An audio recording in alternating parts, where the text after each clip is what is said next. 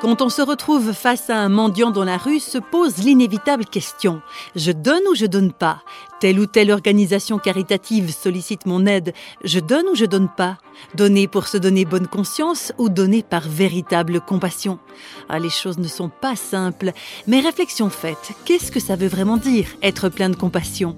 Abordons brièvement le sujet en compagnie de Jacqueline Kellen. Jacqueline Kellen a été productrice d'émissions à France Culture et elle est auteure de nombreux livres. Et ses propos sur la compassion et l'amour du prochain ne caressent pas forcément dans le sens du poil. Jacqueline Kellen. La compassion, nous en parlons, nous entendons souvent ce terme de nos jours. Et je me disais, la compassion, ça veut vraiment dire non pas avoir de la sympathie ou de la pitié pour quelqu'un qui est éprouvé, mais c'est vraiment ressentir ce que cette personne ressent. Donc souffrir profondément avec elle. Et de nos jours, je pense surtout sous l'influence du bouddhisme occidental, je dis bien occidental parce qu'il est quand même bien euh, acclimaté à la mode occidentale, tout le monde se dit compatissant, comme si c'était très simple, comme si c'était de la sympathie, euh, de l'engouement. Or, il me semble que la compassion, c'est tout à fait de l'ordre christique. La compassion, c'est ce qui vous crucifie. Vous êtes déchiré. Mais soi-même, on ne peut pas, en effet, être euh, tranquille. Ne peut pas être euh, continué à vivre lorsqu'on est atteint par la compassion. Tout être humain qui peut avoir cette expérience transcendante, en effet, il manifeste un peu de l'immense compassion euh, de Dieu. Et c'est peut-être cela vers quoi euh, devrait tendre notre désir.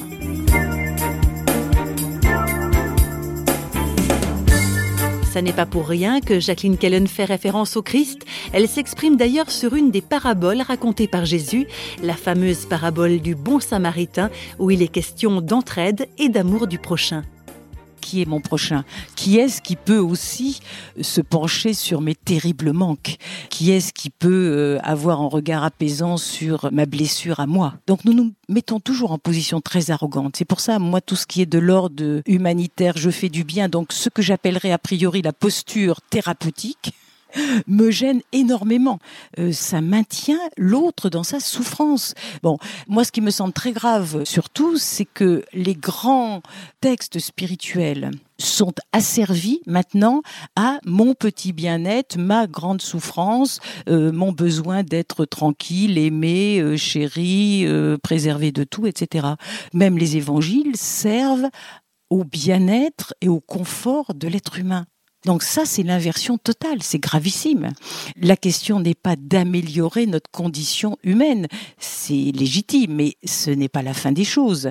Euh, L'évangile n'est pas là pour nous donner des réponses existentielles. Il est là pour nous rappeler notre destination ultime qui est euh, céleste. Donc ne confondons pas. Il ne s'agit pas d'améliorer et de s'adapter à notre monde, il s'agit en effet de se rappeler que nous ne sommes pas de ce monde et le matin nous sommes une herbe et le soir l'herbe dessèche. Donc sur quoi bâtir sa maison intérieure? C'est cela tout le propos des évangiles.